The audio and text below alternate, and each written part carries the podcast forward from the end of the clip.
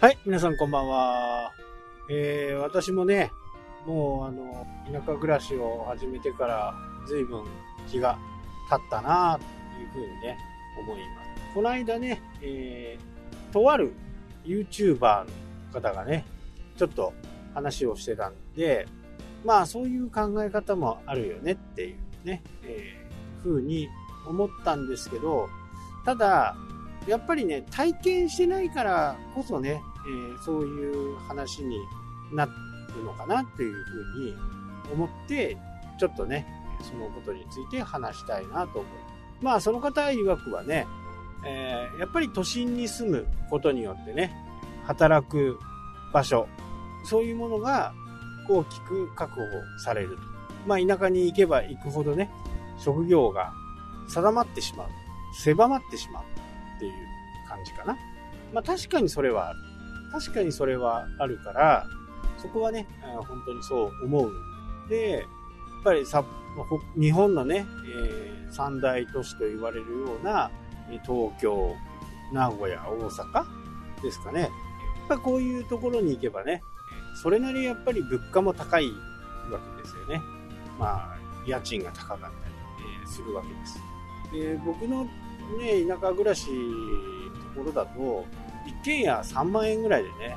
4LDK ぐらい借りれちゃうわけですよ。だからそれがいいかっていうことではないんですけど、まあそう、そういう物価は安い。物価っていうか、えー、住む部分に関してのね、えー、コストは全く違うのかな。ただ、こう、正確に言ってしまうとね、水道代がやっぱり若干高いとかね、そういったところはありますよね。その地域地域によって水道代って結構違うと思うんですけど、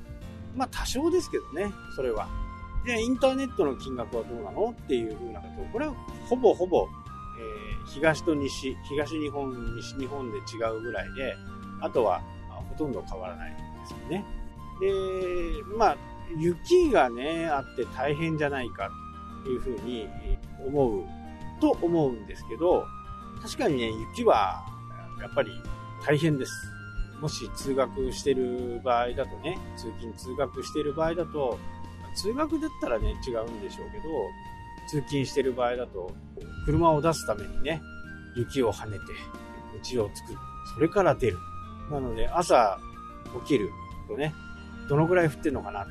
確認をするのがね、やっぱり雪国の生活様式かな。で、それに伴って、雪が降っ寒いということですから、まあ、暖房費がかかるわけですね。昔はね、暖房光熱費みたいなね、手当が出てます、北海道ね。もういつからなくなったかね、ちょっとあんまり覚えてないですけど、まあ、冬場だけ出るんですよね。ただ、じゃあ今度夏場どうなのかっていうと、クーラーはほ、札幌のね、言えばクーラーついてます。やっぱ暑いんですよね。人がいっぱいいるせい車もいっぱい走ってるぜ。そういったものもね、これ微妙にやっぱ関係してるんじゃないかなというふうに思いますね。田舎暮らしはね、ほとんど、あ今日暑いねっていうぐらいでね、窓開けようかぐらいの感じです。窓開けたら涼しい、寒いぐらいだね。そんな感じなんでね、クーラーはついてません。で、クーラーをね、やっぱり東京とか、こういう三大都市になったらね、24時間つけっぱなしじゃないとなかなか生活がおぼつかないと。生産性が上がらないということもやっぱりあるのかなというふうにね、言いますし、冬場はね、やっぱりその分費用は高くなる。ただ、まあ、電気の暖房の人もいるんだけど、基本的にやっぱり灯油なんですよね。灯油をこう運んでもらったり、自分で運んだり。それでも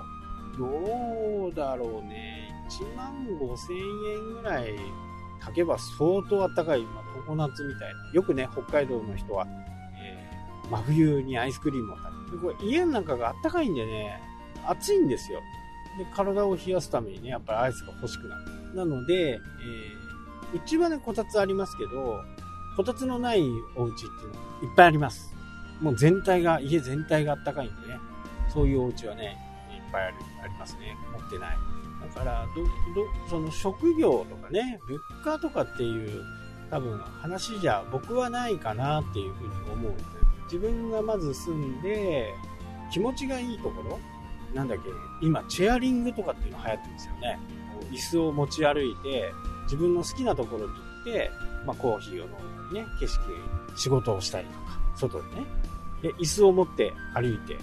歩くわけですよそして自分の好きなところ好きな時間好きな時に仕事をする。まあリモートでね外からやる人もいらっしゃるようですけど、まあ、そういうチェアリングっていうのもね流行ってきてあそもそももうこうちょっとしたうちもねベランダがあるんですけどそこから見るだけでねもうチェアリングなんですよね。どこにも行かなくて船が来るわ釣り人はいるわ、ね、どんな風になってんのかなとかそういうのをこう外を見る機会がね本当に多くなりましたね。札幌にいる時はね窓の外を見るとかいうのがない。あと救急車の音とかね消防車の音そういったものもね、まあ、1週間聞かないことはザラですね。うちの家は結構国道からねほんのちょっと離れてる。1軒2軒ぐらい離れているところなんでそこは結構主要な道路で夏場はねすっごい混むんですよね。積丹方面に行く人車が。なので、えー、そういう緊急車両とかね必ずそこを通って行くわけなんですけどまあこの間ねなんかちょっと1日に4回ぐらい通りましたけどね。まあ往復したんだとは思うんですけど2回ぐらい。そういうのはありましたけどね。